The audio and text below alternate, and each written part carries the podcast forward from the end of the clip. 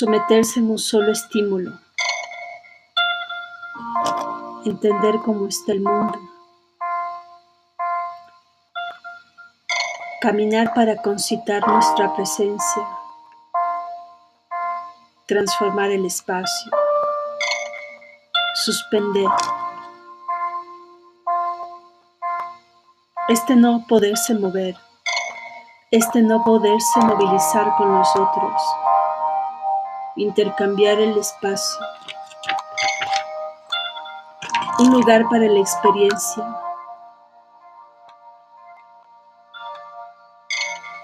El presente está en pausa.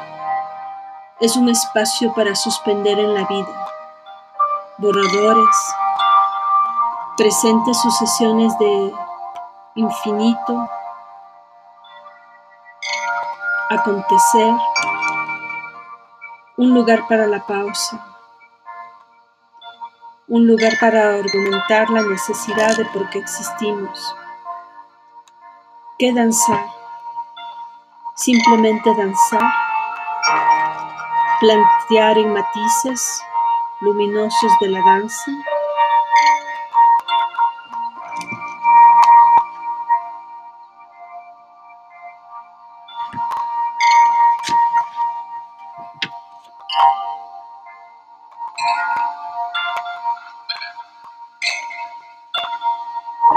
Ya no puedo más con el próximo cambio de casa. Me he cambiado varias veces de casa, desde San Juan a la Rumiñahui, y la verdad que ya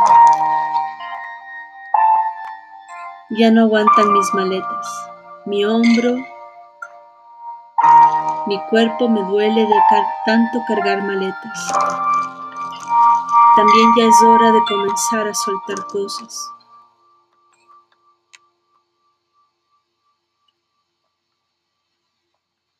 A modo de distancia, a modo de suspensión, como un tejido sin presuponer alguna estructura, al estilo de Annie Albers.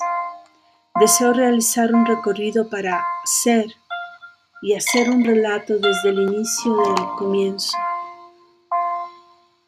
Sí, desde el inicio del comienzo de lo que me significa ser parte de ese público que observa y se sienta a esta multiplicidad de videos de danza, sin presuponer metro alguno, leer esta experiencia de realidad que se presenta como hiperrelato que hace que la danza, a cambio del aparecer, sin implicar nada, ponga su voz.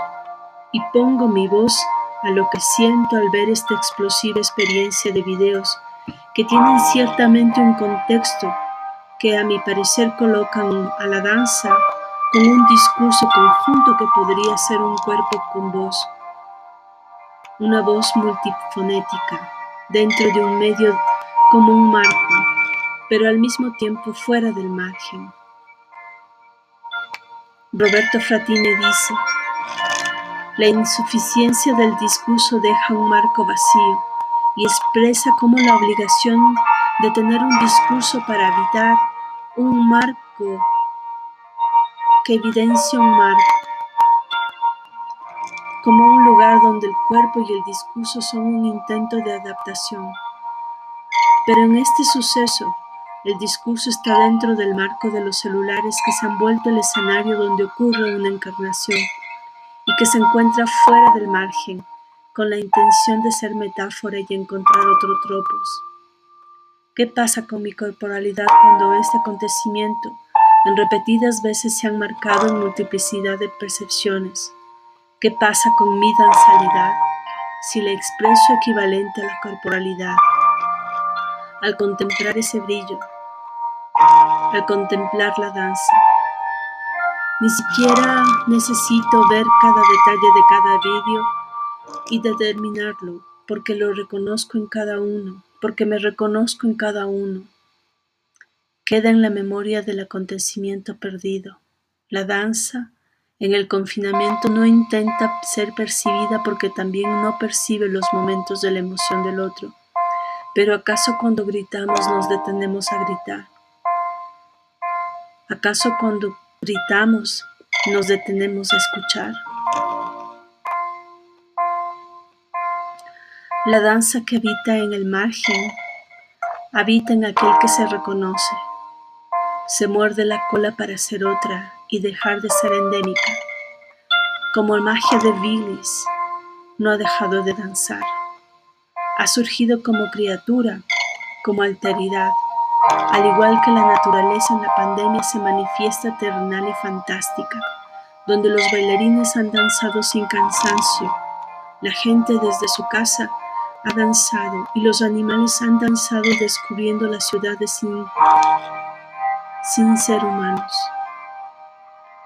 Percibo un cambio y un planteamiento de preguntas que únicamente debe ser con un cuerpo rebatidas. Los cuerpos en los vídeos solo muestran un frente por la posición de la cámara, pero eso mismo me interpela porque está fuera del escenario, como un marco, pero construye una quinesfera e interpela un imaginario colectivo de lo que puede y lo que debe ser danza, mostrándonos no discursiva, pero sí persistente al espectador modificando el acontecimiento. Mi ser público danza de otra manera con estas manifestaciones de danza. Estas danzas que encarnan las danzas más escondidas, más invisibles de mi vida, por lo tanto, contienen valor sacramental y su ley momentánea ¿Acaso Tepsicore necesita de las instituciones reguladoras o establecimientos para que su espíritu sea más allá, más allá de un relato?